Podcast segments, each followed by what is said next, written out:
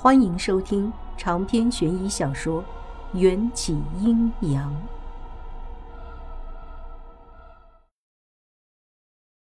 你终于来了，哈哈哈哈哈！公子迎战果然十分在乎这个同房丫头，嘿嘿嘿。老宫女一副奸计得逞的表情，抓住我的头发，用刀口抵着我的脖子。似乎只要迎战不听话，老宫女就会杀死我。迎战没有和老宫女对视，事实上，他的双眸只盯着我，盯着我那张奄奄一息、中毒发黑的脸。女人，你又不听本王的话。我本来很坚强的，听了这句话，心中竖起的高墙瞬间被敲出了一个缺口，眼泪不知不觉的。顺着脸颊落在地上，模糊的视线里，迎战依旧望着我，只是那目光不再冰寒，带着一种无法言喻的治愈，温暖了我的身体。笨蛋，你干嘛要来？我艰难地张开双唇，溢出的只是泣不成声的哽咽。老宫女被无视。郁闷的胡乱挥动着刀子，那锋利的刀锋有两下子，似乎只差毫厘就能割破迎战接近完美的脸颊。可他不会有这样的机会，迎战强而有力的掌刀就已经劈中了他的手腕。咔嚓，一声闷响，剧毒的刀从老宫女的手腕落到地上。定睛一看，她的手腕。已经如同被折断的风筝，扭曲的不成样子。震惊过后，老宫女发出一声沙哑的哀嚎，捂着手腕，身体就软了下去。迎战掐住老宫女的脖子，犹如捏死一只蚂蚁。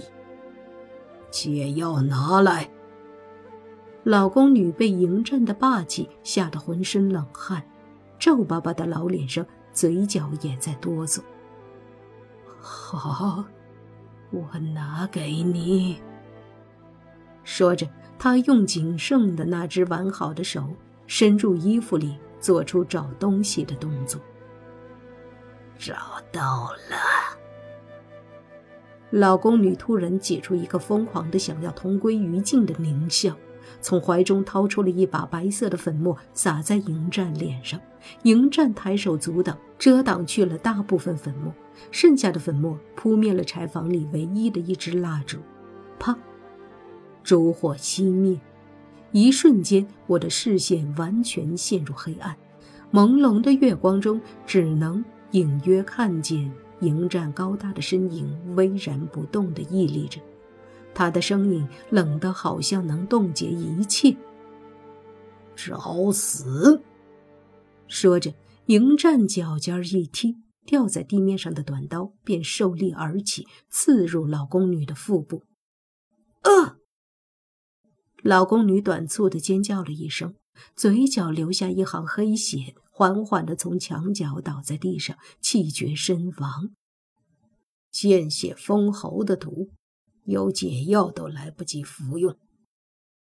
迎战喃喃自语，断定了这毒本就无药可解，所以那老宫女才会选择了同归于尽的蠢办法。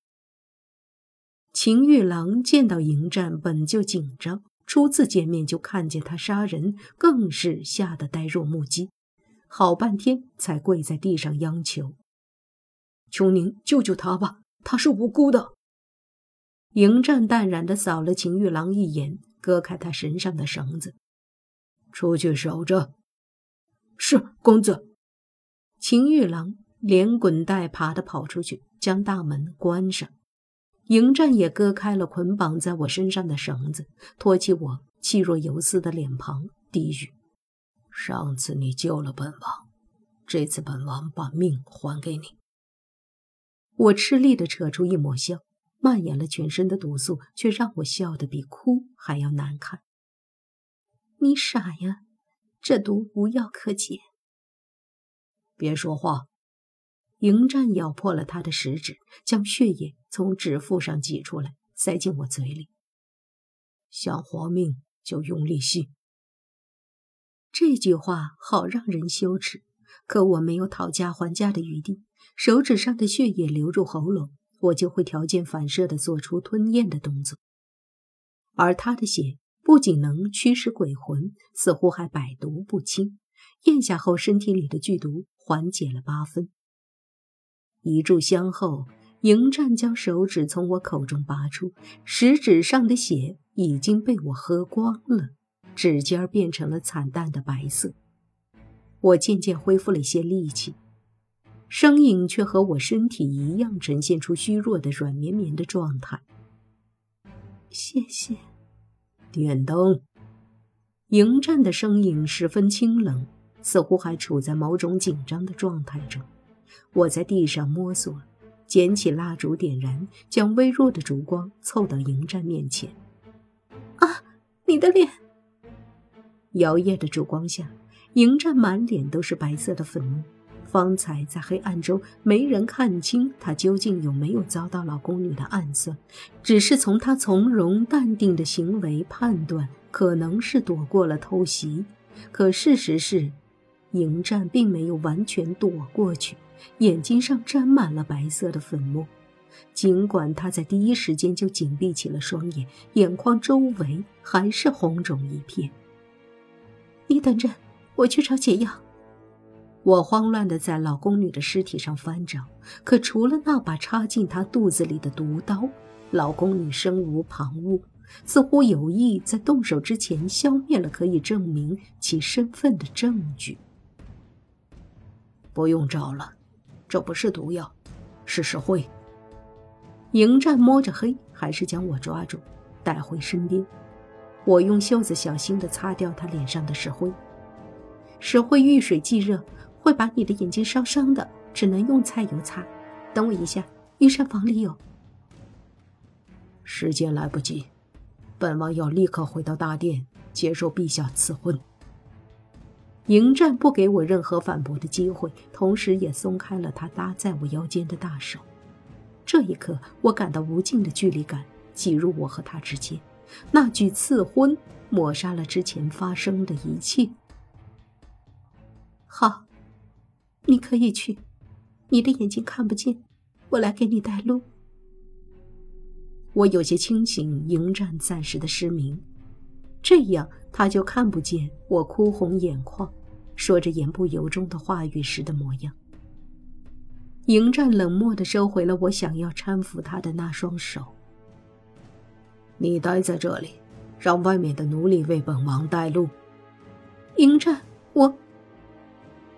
你应该知道，父皇不想再见到你，本王也不许你再见到他。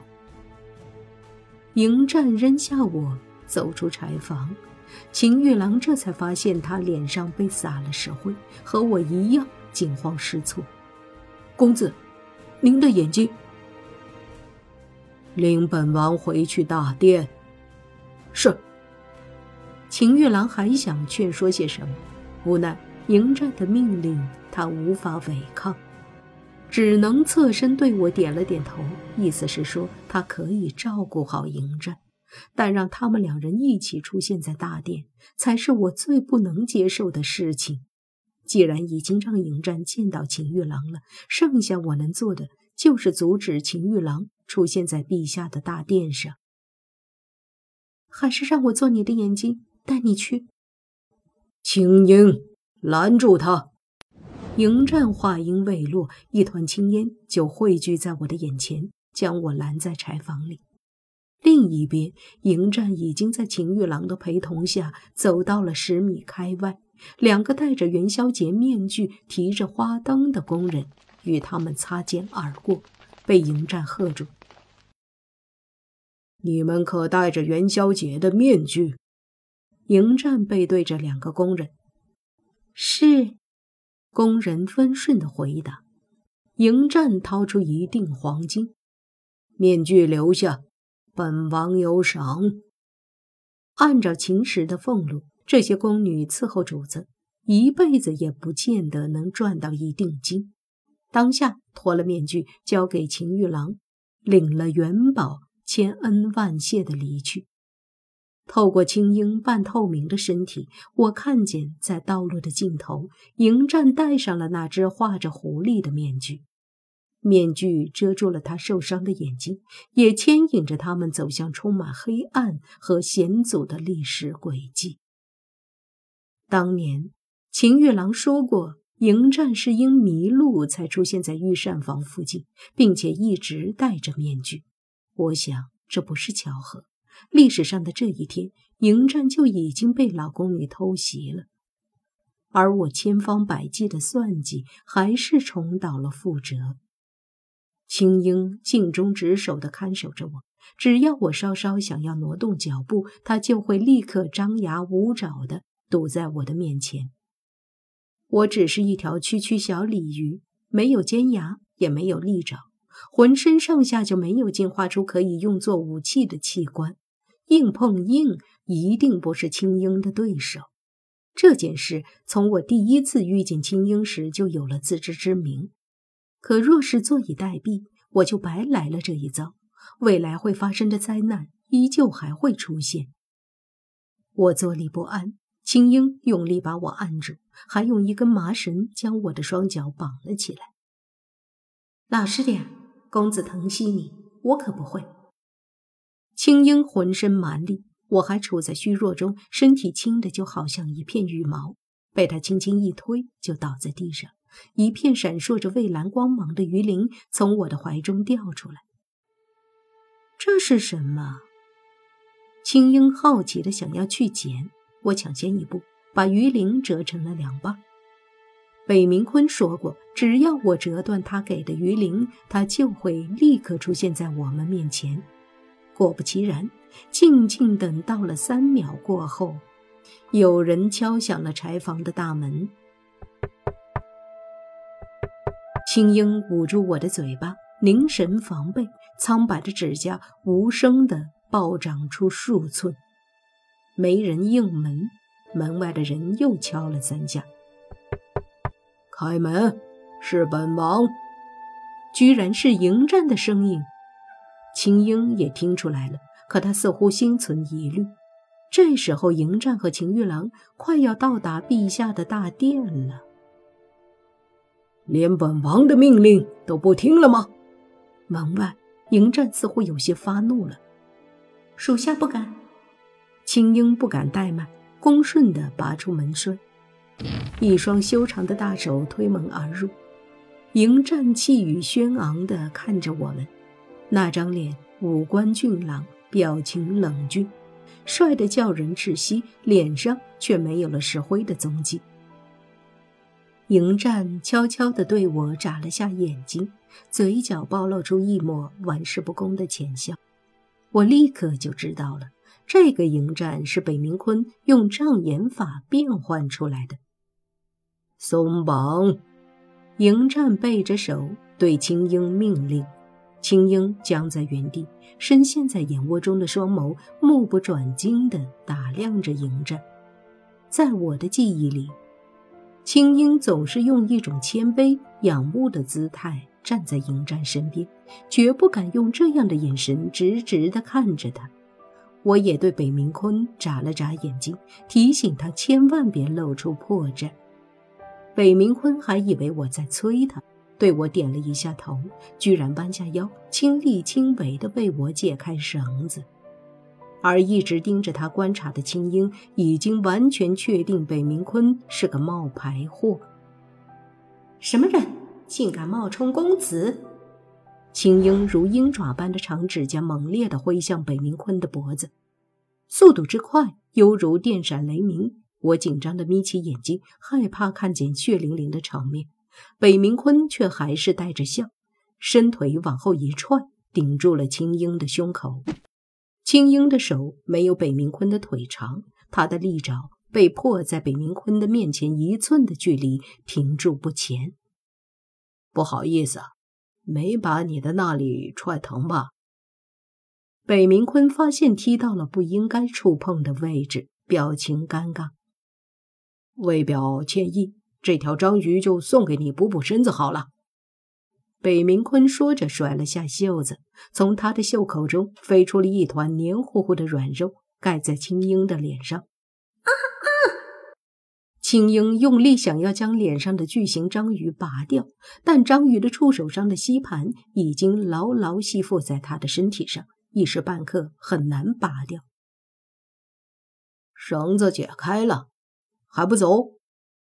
北明坤捋着乱糟糟的头发，双手环胸，似乎在看青樱的好戏。我在草垛上挣扎了半天才站起来，体内的毒让我脚步直打飘。北明坤捏住我的脉搏，神情转变为凝重：“干女儿，你怎么中毒了？”现在不是说这个的时候，我有急事要去陛下的大殿。我扶着墙壁，脚步蹒跚，走了没两步，额头上就冒出了虚汗。算了算了，干爹我就好人做到底，送佛送到西吧。北明坤无奈地甩了甩头，将我横抱起来。我挣扎着想要从他温热的胸口逃脱。乌龟都爬得比你快，等你到了大殿，黄花菜都凉了。闻言，我羞愧又无助地低下头。默默抱紧了北明坤的脖子，他说的没错，现在不是矫情的时候。皇宫里的宾客此时都云集在陛下的大殿里，七成的宫女侍卫都里三层外三层的在大殿外伺候着。长篇悬疑小说《缘起阴阳》本集结束，请关注主播，又见菲儿。精彩继续。